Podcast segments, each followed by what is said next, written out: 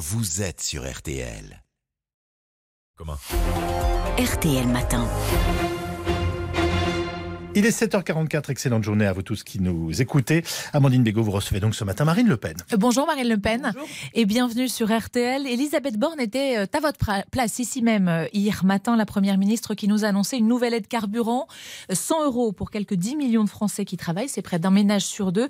Euh, vous dites quoi ce matin Marine Le Pen? C'est une bonne chose, on ne pouvait pas laisser les Français qui ont besoin de leur voiture sans aide?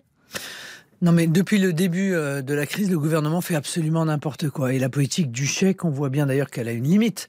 Euh, c'est qu'en réalité, on prend dans la poche des Français euh, pour financer tout ça. Enfin, ça va coûter un milliard d'euros et c'est pas de l'argent magique. Vous voyez, il tombe pas du ciel, il n'est pas fabriqué dans les caves de l'Élysée. Donc, on prend, on va à un moment donné augmenter les impôts des Français ou alourdir considérablement la dette de nos enfants et de nos petits enfants pour pouvoir payer euh, une politique est une politique du sparadrap.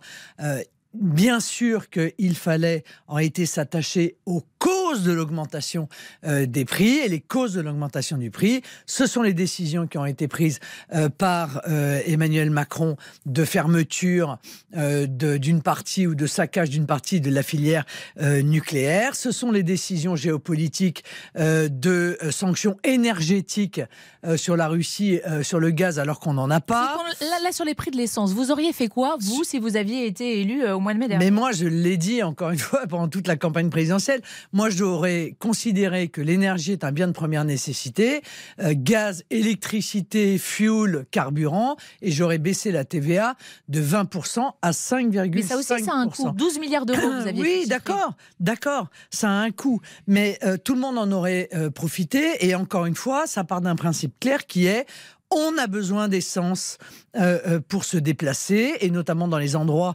où on n'a pas, euh, bien entendu, d'accès au transport en commun, c'est-à-dire une très grande partie de la France. On a besoin de s'éclairer, on a besoin de se chauffer. Ce sont donc des biens de première nécessité. Il n'y a aucune raison que l'État se gave par euh, une TVA euh, euh, extrêmement importante sur ces biens Sauf de que vous disiez, il n'y a pas d'argent magique, on ne le fabrique pas dans les caves de l'Elysée. 12 milliards d'euros, vous les trouvez où? Ah bah, Pardon, on en est à 100 milliards là, hein, avec le bouclier. 100 hein. milliards. Bon, donc je pense que pour le coup, il était beaucoup plus raisonnable de baisser la TVA à, à 5,5. Mais il n'y a pas que ça d'ailleurs, parce qu'il faut aussi remettre en place des prix régulés euh, que nous sommes en train de supprimer au fur et à mesure sur instruction de l'Union européenne.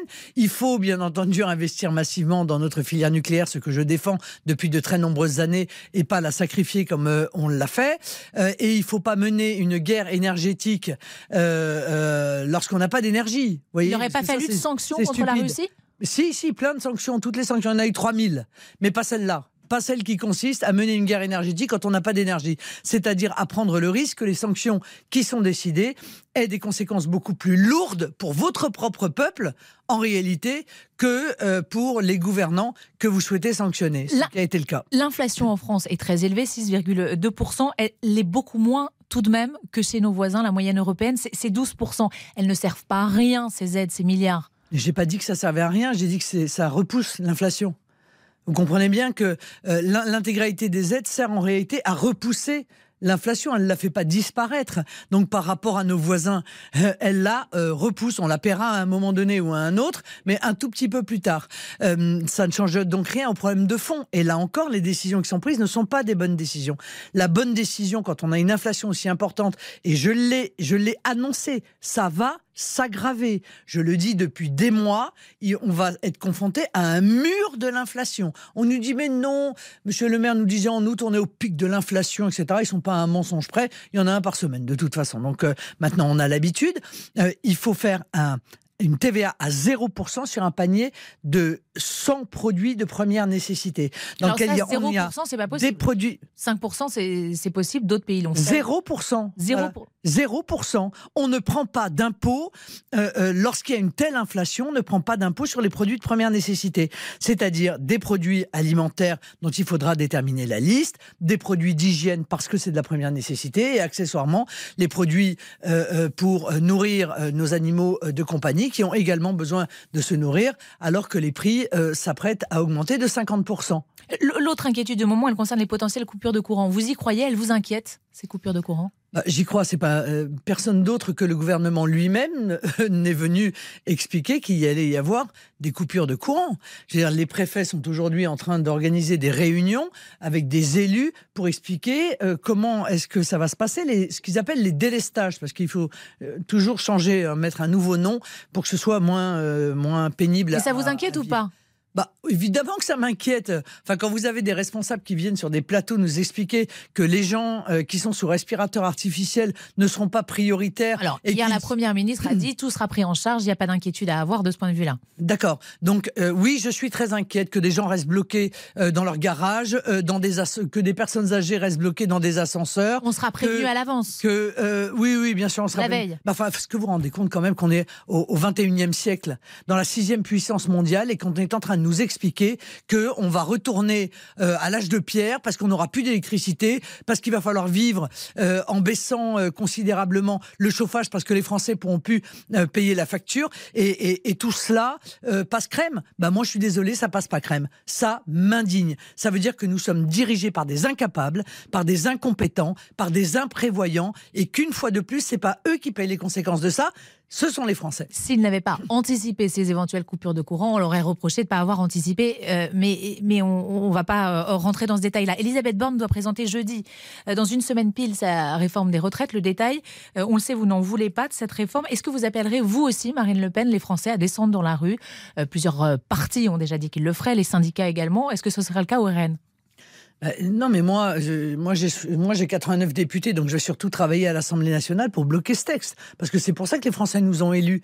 C'est pas pour organiser des manifestations dans la rue, si vous voulez, c'est pour bloquer le texte à l'Assemblée. Mais Elisabeth donc on va bloquer le texte, on va essayer de bloquer le texte à l'Assemblée. D'après les informations d'RTL, ce texte, il pourrait passer euh, via le projet de loi rectificatif euh, de la sécurité sociale et donc via un 49.3. Eh bien, faire descendre les gens dans la rue, c'est pas un moyen de pression aussi? Eh bien, je redis ce que j'ai dit. Déjà, si c'est le cas, alors nous voterons l'intégralité des motions de censure qui seront déposées, quel que soit le groupe qui les dépose. Et évidemment, nous en déposerons une. Quel que soit. Euh, Quel que soit, oui. C'est ce que vous avez fait euh, déjà, les motions de censure, vous nous l'avons, Nous l'avons euh, déjà fait et nous le referons parce que, encore une fois, je l'avais dit, s'il passe la réforme des retraites, dont on sait que les Français ils sont opposés de manière majoritaire, c'est donc un coup de force, quoi qu'on en dise, grâce au 49.3, eh bien, nous ferons en sorte de, d'empêcher ce gouvernement de la mettre en œuvre voilà, euh, grâce. Et vous appelez les, autres forces d'opposition à, voter aussi les motions de censure que vous déposerez pour faire bloc, justement? Bien sûr, mais encore une fois, on votera, on votera pas seulement celles que nous déposerons, on les votera toutes. Mais vous appelez les autres à voter la vôtre aussi? Bah, Bien sûr. Enfin, une motion de censure, c'est comme un référendum, si vous voulez. C'est pas parce qu'on est, on n'est pas obligé d'être d'accord pour voter. Euh, c'est pour ou contre le gouvernement. Donc, euh, quand on est contre, eh bien, tous ceux qui sont contre doivent voter, même s'ils n'ont pas, encore une fois, d'autres points communs que celui-là. Merci beaucoup.